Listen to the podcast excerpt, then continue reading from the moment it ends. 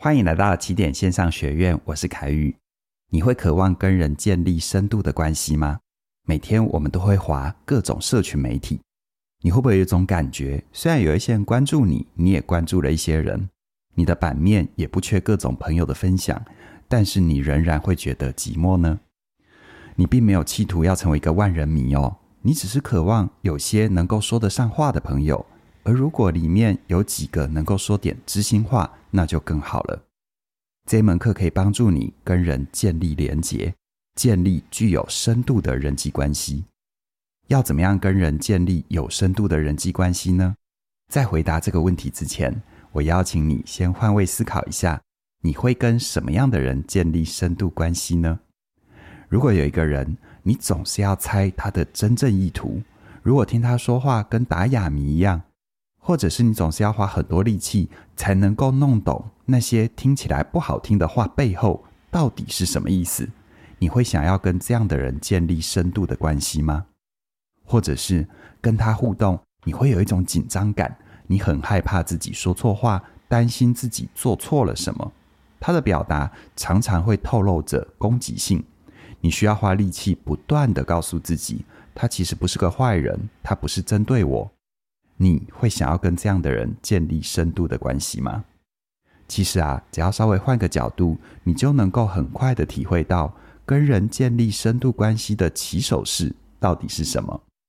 深度关系的起点来自于能够清楚表达自己的心意，加上能够建立关系里面的安全感。而为什么这只是个起手式呢？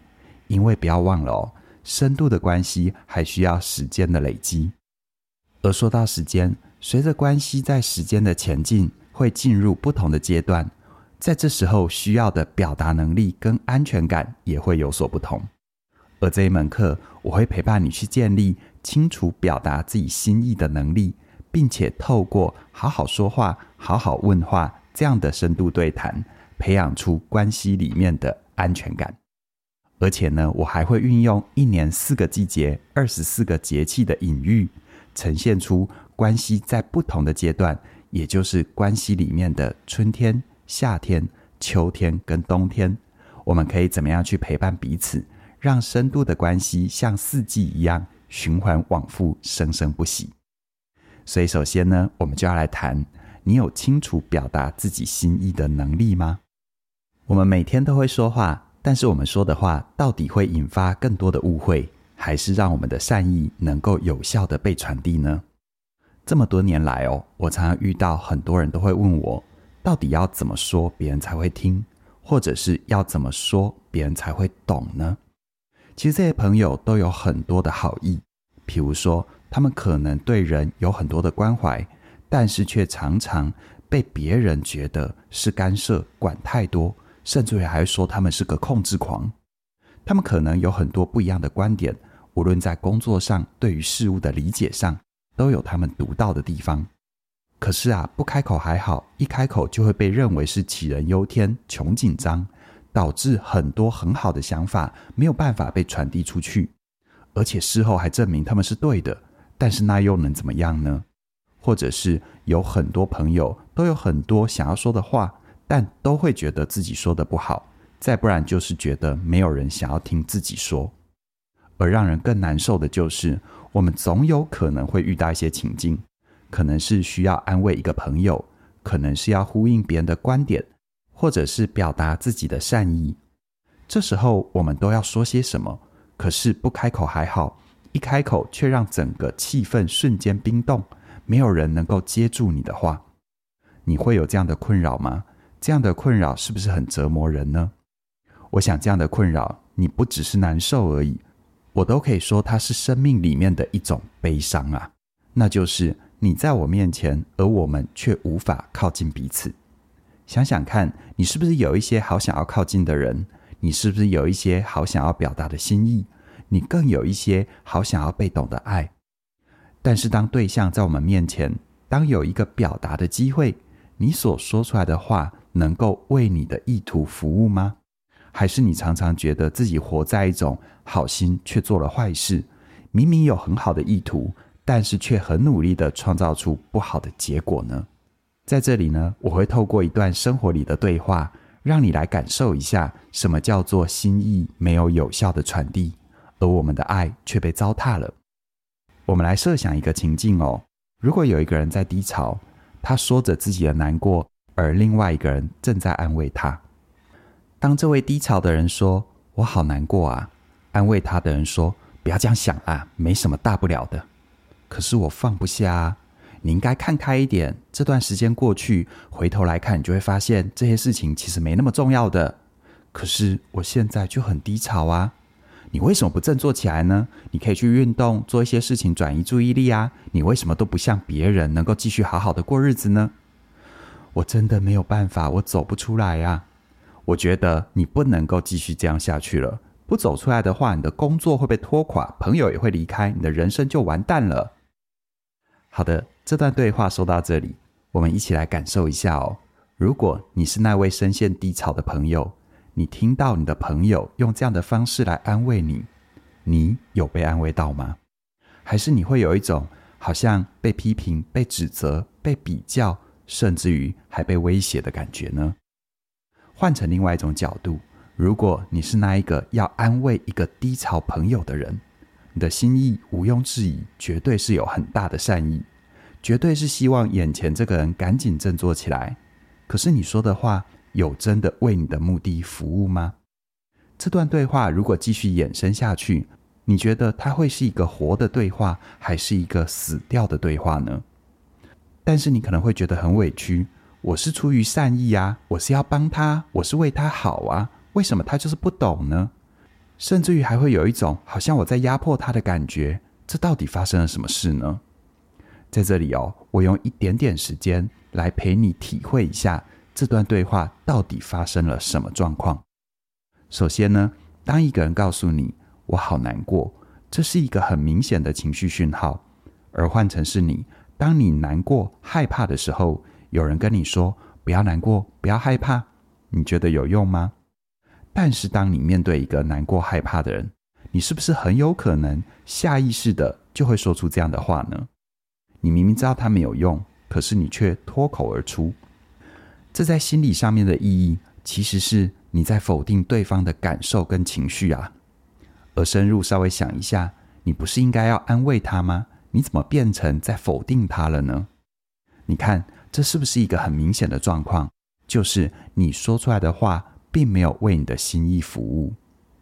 再接着我们往下看，当他说：“可是我放不下。”而你接着说。你应该看开一点呐、啊。这段时间过去，回头来看，你会发现这些事其实没那么重要的。理性告诉我们，只要走过一段生命的历程，都会知道时过境迁。当年觉得严重的事情，后来也觉得还好。可是，如果你换位思考到你是那个正在难受的人，这句听上去很对的话，它有用吗？尤其是当你听到眼前这个人，他说着要安慰你。但是却要你看开一点，你心里是不是有一种更难受的感觉呢？你可能因为某件事情无法动弹，所以感觉到很难过。而眼前这个人，他没有让你更自由，他反而还告诉你另外一种你应该要去做的事。这在本质上是不是又加诸了另外一层控制在你身上呢？我们都要一起想一想哦。我们真的想要帮助一个人，我们最不需要的其实就是去控制他。而当我们越想要控制一个人，无论我们有多大的善意，都不会得到好的结果。如果你不希望生命被别人控制，那你怎么可能要透过控制让一切变得更好呢？我们往下看接下来的对话。但是我现在就很低潮啊，那你为什么不振作起来？你可以去运动，去做一些转移注意力的事啊。你为什么就不能像别人一样继续好好的过日子呢？这段对话哦，你来体会一下。当你在低潮难受的时候，有人告诉你，你为什么不能像别人？这像不像小时候你听到爸妈说的“别人家的小孩”呀？当年的你听到别人家的小孩这样又那样的好，你心里很难过。同样的道理，如果你要陪伴一个人、安慰一个人、表达你的善意，而你说的话里面却也充满着比较的味道，你想你说的话，有为你的心意服务吗？你有让一切变得更好吗？我们继续往下看哦。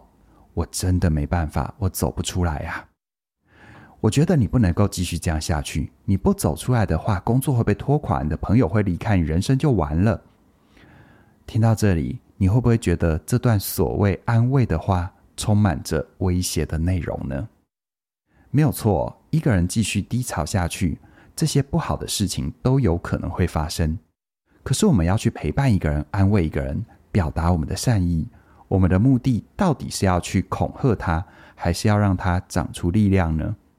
况且对他来说，难道这些后果他自己不知道吗？就像小时候，我们的父母亲总会威胁我们：如果不好好念书，你这辈子就完了。不管当年你有没有受过这种威胁，是不是因为这个威胁让你更努力读书？但我几乎可以确定的就是，你的父母亲越威胁你，你们的亲子关系。都要用你接下来的人生花好大的力气去修补啊！我想父母亲那些威胁的话来自于他们的善意，可是他们的善意创造了你们之间还有你生命里很多的创伤，不是吗？所以，我们回头来看，在这一段对话里，充满着否定、控制、比较，还有威胁。这四个元素是我们想要去安慰一个人、好好陪伴一个人，真正想表达的心意吗？我想应该不是吧。而我们平常说的话、表达的习惯，有传递出你真正的心意吗？而到底是什么原因，让一段好好的对话变成是彼此的折磨呢？到底是什么原因，让我们有很多的好意跟善意都被消磨殆尽了呢？其实，我们每个人在学会说话之前，都是先学会听别人说话的。我们平常最常听别人说什么，就会造就我们最常说什么。无论是养育我们的家庭，还是我们学习成长的学校，我们最常听到什么样的语言呢？大概有两个分类哦。第一种语言叫做控制性的语言。控制性的语言有一个最大的特色，就是它已经先预设了什么是对的，什么是错的这样的价值观。而当价值的预设已经先放在前面，我们对于很多现象就不会再去核对、去厘清、去理解。我们对于很多人事物也会失去好奇心。于是我们表达出来的话就会带有很强烈的控制性。譬如说，你应该要听话啊，你应该要认真读书啊，你不应该做这，你不应该做那，或者是有一种一概而论的感觉。像是你每次都不听话，你每次都迟到，你总是跟我作对，你为什么不能乖一点呢？无论我们是听到这样的话，还是说这样的话，它不仅没有办法达到沟通跟影响的目的，它令人更难受的地方就是你没有办法透过这样的表达建立深度的人际关系。而第二种我们在成长过程里最常听到的语言模式，那就是比较性的语言。人对于比较是很敏感的，比如说你爸妈这样讲，你为什么不能像隔壁的小明这么的用功啊？你听到的其实不是用功这件事，你听到的是我不如小明，虽然我是你的孩子，但在你心里的价值却远不如那个隔壁的陌生人啊。听到这里，是不是感觉到还蛮悲伤的？但是我相信，任何一个父母说出这样的话，他并不是要抛弃他的孩子。而正因为如此，是不是再次的证明，如果我们的表达没有办法传递我们真正的心意，那么好的关系、深度的对谈怎么会发生呢？而如果要想要有好的人际关系，让我们真正的懂人而且被懂，表达真的很重要哦。也因为我们在成长的过程里听了很多控制性加比较性的话，它会形成我们的内在信念。而这些信念会深刻的影响我们表达自己的方式。在这里，我跟你分享五个最容易影响我们好好说话的内在信念。第一个信念是，你会觉得这个世界是危险的。要怎么样知道自己有没有受到这个信念的影响呢？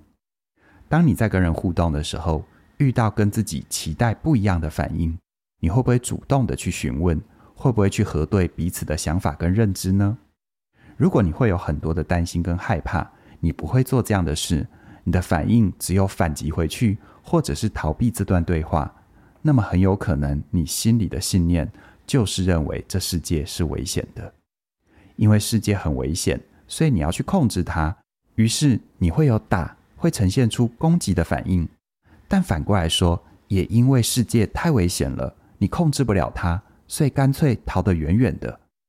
而这样的状况就会导致你不会去问，不会去核对。而无论哪一种行为，这些都会影响着你跟人没有办法建立深度的关系。第二个会阻碍我们好好的表达自己的内在信念，那就是没有人喜欢我。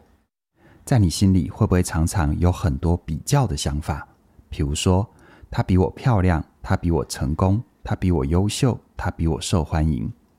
这样的想法会造成我们总觉得自己不如人，这会让我们在表达自己的时候，下意识地说出一些很奇怪的话。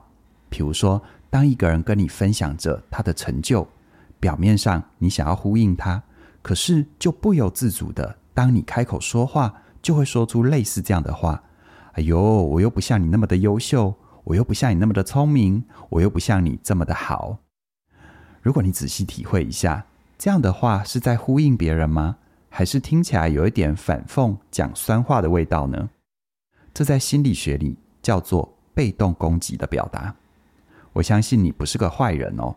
你也不想被别人认为阴阳怪气，可是这样的信念却让你不由自主地去说出不仅是自我贬义，而且还是绕个弯让别人不舒服的话。第三个会影响你好好说话的内在信念，那就是跟我期待的不一样，就在跟我作对。当你遇到别人的反应跟你想的不一样，这时候你会不会下意识的第一时间就是骂回去、攻击回去？或者是你总是一张扑克脸，让别人觉得很难亲近，但其实你的主观世界你并没有任何的情绪，可是身旁的人都觉得你好难相处啊。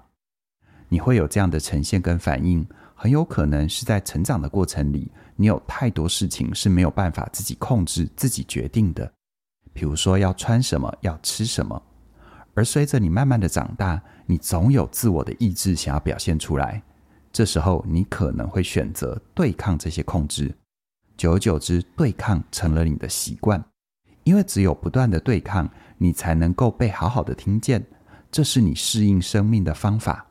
可是，当它用在你生命的全部，这时候就没有办法让人靠近你，尽管你有很大的善意。接下来说第四个会阻碍你好好说话的信念，那就是你一定觉得我不够好，或者是。我需要不断的证明我自己。要怎么样知道自己有没有这样的想法呢？很简单，你在人际关系里，你会是那个不由自主说太多的人，还是那个说太少的人呢？当我们在跟别人相处的时候，会不由自主地说的很多，一而再、再而三的重复，一个重点补充了三个解释，每一个解释再补充三个附注。其实你知道这不是一个好的表达方法。但你就是没有办法控制自己，要一直说下去。似乎你想要很用力的去证明自己的存在，或者是另外一个极端，那就是你心里有好多的想法，但是怎样就是开不了口，只能支支吾吾的吐出一两个字。因为不管眼前的人是谁，你心里总觉得自己不够好，不值得被听见。而无论你是哪一种典型反应，你有发现这些背后，也是满满的控制跟比较吗？最后一个会影响我们好好表达的信念，那就是我要很努力才能够活下来。当你表达自己的时候，会不会觉得自己讲话没有重点、没有逻辑，好像什么都说了，但是别人却总是听不明白你真正要传递的是什么？你越努力的想要言之有物，而说出口的话却越像是一地的鸡毛。或许你的问题不在于不够努力，而是在于太努力了。你太想要去控制别人怎么看你，你也企图在跟别人比较的时候，你会是那个胜出的人。但是这五个信念的背后，我们都要问自己：人能够控制吗？比较会让这一切变得更美好吗？如果你想要摆脱这五个信念，想要透过好的表达，创造出更深度的对谈，建立起深度的人际关系。那么接下来我会用一个生活的例子来让你体会一下改变的可能性。这个例子来自于我的学生跟他的伴侣发生的真实对话。他的伴侣有一个习惯哦，那就是每天都会关心我的学生行程是怎么安排的。当然，刚开始关心行程很容易理解，对方就只是关心而已嘛。可是生命的推进，我们总会遇到一些烦心的事情，或者是临时的状况。当很多事情撞在一起，这时候对方如果又在关心自己的行程，难免心里会有点烦躁。而当我们烦躁起来的时候，就会觉得你不要老是管那么多，好不好？你不要控制我，好不好？我的学生就跟我说，有一次跟伴侣这样子说：“你不要管那么多，或者是为什么你不能跟别人一样，给我多一点空间？”这样的话一说出口，后面的结果可想而知，就是吵起来了嘛。而吵完之后，双方都很挫折，因为他们都很在乎彼此，可是说出来的话却撕裂了彼此。在跟我学习了一段时间之后，有一次他就很兴奋的跟我分享，他说这一次不一样了，他的伴侣一样在关心他的行程，但这一次他没有用过去习惯的回应方法。他跟我说，这一次回应伴侣的方式是这么说的：“你知道吗？被你注意是一种特权，一种来自于你给我的特权。”他的伴侣听到这句话，当然就很好奇啊，问他：“啊，这是什么意思呢？”他接着说。被你关心，被你爱，这当然是一种特权呐。你并不会这样对其他人，不是吗？听到这句话，他伴侣就笑了，而且点点头。他就继续接着讲：“只是我常在想，你要达成怎样的结果呢？”这时候，伴侣脸上表现出好奇。他继续往下说：“他说，你想要得到一个感觉上被控制而不快乐的我，还是想要得到我们能够彼此理解而包容的我们呢？”如果你听到这里，给自己一点小小的时间哦，感受一下这段原本会吵起来的对话，是不是透过一个不一样的表达，温暖了双方的心呢？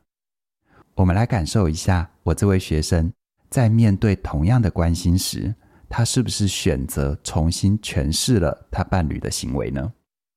过去，他把伴侣的行为当成是一种干涉，甚至于说出口的话都会用类似的词汇。而干涉，它代表的是一种权力的剥夺。你干涉了我，也就是你剥夺了我某些自主权。而这一次，他用特权这样的说法，他说：“被你注意是一种特权，来自于你给我的特权。从一种权力上的剥夺，变成一种权力的给予跟分享。其实，在客观上，都是他的伴侣在关心他的行程安排。”但不一样的说法，是不是把原本可能的争吵转换成爱的流动呢？而当你能够重新诠释眼前的状况，这时候就会成功的引发对方的好奇。就像这一段对话里，学生的伴侣主动的表现出好奇，想要听我学生接下来怎么说。在对话里，只要你能够引发对方的好奇，就等于拿到了可以阐述自己想法的通行证。太多时候，对话之所以辛苦，是因为我们没有得到别人的同意，我们就很粗暴的想要去灌输自己的想法。而当拿到这份通行证之后，我们就能够取得再次重新诠释的权利。就像是我的学生问他的伴侣说：“我常在想，你要达成什么样的结果呢？”我们一起来体会一下，如果在这段对话之前没有前面的重新诠释跟引发好奇。这样的引导过程，而直接把最后两句话丢出来。我的学生直接说：“你想要得到一个感觉被控制而不快乐的我，还是想要得到能够彼此理解而包容的我们？”同样的这段话，如果缺了前面温柔的引导，那听起来是不是仍然像是用比较好听的词汇，还是在指责对方嘛？透过这个例子，我想到一段很触动我的话。有时候，枪得不到的东西，却可以用鲜花来取得。很多人以为好的表达要有很厉害的文学或者是语言的能力，但其实真正好的表达是要我们能够慢慢的长出温柔这样的特质。在这之前，你对于温柔这两个字有什么想象呢？你会觉得自己是一个温柔的人吗？你可以先听听看我怎么诠释温柔，你再决定要不要学着。怎么温柔？我认为的温柔是什么呢？我觉得温柔是一种不扭曲自己跟别人的坚定。比如说，如果你的孩子不小心跌倒了，你会怎么安慰他呢？我们过去都会习惯跟他说：“哎呦，不痛，不痛，不痛。”我们以为跟孩子说不痛，他就不会痛了，或者是我们都想要透过不断的说不痛，去控制让孩子也觉得不痛。尽管我们的语气是柔和的，尽管我们是有耐心的，而你想想看，我们是不是企图想要扭曲孩子的感觉呢？甚至于你问自己：如果是你跌倒了，你说这是痛还是不痛呢？可是我们不断的说不痛，扭曲了孩子，也扭曲了自己啊。在我看来，温柔的安慰，可能我会这样子跟孩子说：你现在一定很痛，对不对？我让孩子知道，我能够体会他现在的感觉，而且愿意陪他，慢慢的从很痛到比较不痛。随着他的疼痛缓解下来，我也会跟他说：如果你之后愿意多照顾自己一点，我会很高兴。毕竟，如果你爱你的孩子，你不希望他再跌倒，不是吗？可是过去，就算我们有这样的心意，我们一开口就是要孩子不痛。然后接着，我们还有可能会指责孩子说：“你怎么那么不小心呢？”你的出发点是很好，可是我们要问自己：这样的出发点到底创造了什么结果？孩子会因为这样子而更加的照顾自己吗？我们都可以想一想哦。所以回头我再说一次，我认为的温柔是什么？温柔是一种不扭曲自己跟别人的坚定。这是不是跟你过去认为的温柔很不一样呢？说到这里，我想到汤姆汉克，他主演的一部电影叫做《超难搞先生》。他在里面饰演一个个性很古怪的人，他对很多事情都不顺眼，总是一副指责跟嫌弃的模样。而他的对面搬来了新邻居，邻居是个小家庭，其中的太太是个孕妇，准备生下第三个孩子，而且是一个南美洲的移民。这部电影有一幕很触动我。因为汤姆汉克他需要教这个太太怎么开车，而在路上遇到了一些状况，这个太太在驾驶座上很紧张，紧张到几乎没有办法做任何的动作。这时候，汤姆汉克他用很坚定而且严肃的声音跟这个太太说：“听着，你生过两个小孩，又快要生下第三个，你从很远的国家来到这里，你学会了新的语言，你还上学念书，嫁了一个笨老公。”但是你把全家照顾得好好的，所以呢，你学会开车是绝对不会有问题的。如果你有看这部电影，你会知道这位太太因为这段话就把自己镇定了下来，而且顺利的学会开车。这段话它并不是典型的温柔，甚至于如果你有看电影的话，你会觉得它跟温柔没有什么关系的。可是如果回到本质，这段话好温柔啊，因为它没有扭曲任何人。他让这一位紧张、焦虑、手足无措的人知道，他走过了什么路，他经历过了什么，而且他现在面对的问题绝对是可以穿越的。所以回头来说，到底什么是温柔呢？我再一次跟你分享，温柔是一种不扭曲自己跟别人的坚定。你认同这样的说法吗？我相信啊，温柔不只是展现力量跟影响力的方法。真正的温柔，它本身就是最圆满的力量。我会在这门课程里陪伴你，学会运用温柔的力量，好好的表达清楚自己。而且，关系里面的安全感就是来自于温柔。其实，温柔的展现，它是一个渐进的过程。多数时候，我们所学的沟通跟表达，可能都会着重在说话的技巧。技巧很重要，因为技巧是工具。可是，任何工具如果没有放在适当的背景下，它就会变得突兀。就像如果我们学会了一些怎么跟别人建立关系的说话技巧，但是建立关系的场域在公领域、在私领域，或者是公领域里面，你面对的人不同，它都会有很多的变化。所以，很多课程跟学习的机会也会把我们怎么表达自己这个议题往前推一点，从我们怎么学习说话的技巧。变成是我们如何在适当的场景底下说适当的话，而在我这门课程里，我想要再往更深度的地方前进一些。除了说话的技巧、场景之外，我想要陪你一起去认识，回到人际关系里更根本的地方。而这更根本的地方，我认为它是一种阶段的概念。你可能听过“交浅不言深”这句话。其实这句话是在说，我们跟一个人相处，在不同的阶段会有不同的对应，而在互动的过程里，也会因为阶段的不同，我们彼此会有不同的心理投射，还有要处理的议题。只是我发现，好像很多课程或书籍是没有关于这一段的讨论的。回到你生活里面的真实经验，当你跟一个人的关系还不到位的时候，所谓的耳鬓厮磨的浓情蜜意，就会变成肉麻当有趣嘛。同样的道理，一样很有礼貌的展现，如果彼此还很生疏，就会被视为是善意、有分寸的。可是当彼此已经熟络到一定的程度，你太礼貌就会被认为很见外。所以在这门课程当中，我会用一年四季、春夏秋冬，加上二十四个节气的隐喻，让你一步一步的体会我们在跟人相处的时候，不同的阶段可以有怎样不同的呈现，帮助你建立深度的人际关系。而且在每一个单元里，我会提炼出我们平常的生活对话，有哪些我们习惯的表达跟说法，会创造出辛苦的结果，而我们却不自知，来帮助你去觉察他们，调整他们。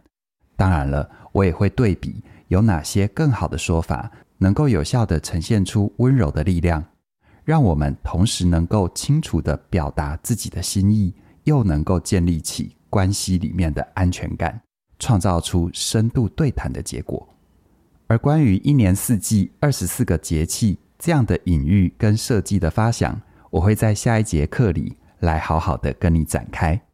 如果很简单的用一句话来说，就是这一门课程的设计，就是为了完全融合入你的生活跟真实的人际关系里。最后，我们一起来思考三个问题。第一个问题，你想要建立深度的人际关系吗？第二个问题，你渴望清楚的表达自己的心意吗？第三个问题，你希望带给人们安全感吗？如果这三个问题的答案你是肯定的，那么这一门课就是为你准备的。我深刻的相信，没有人是这世界上的孤岛。你值得被懂，而你也可以长出好好的懂人的能力。祝福你在这一门课程的前进。我衷心的邀请你加入学习，让我陪你走一段路。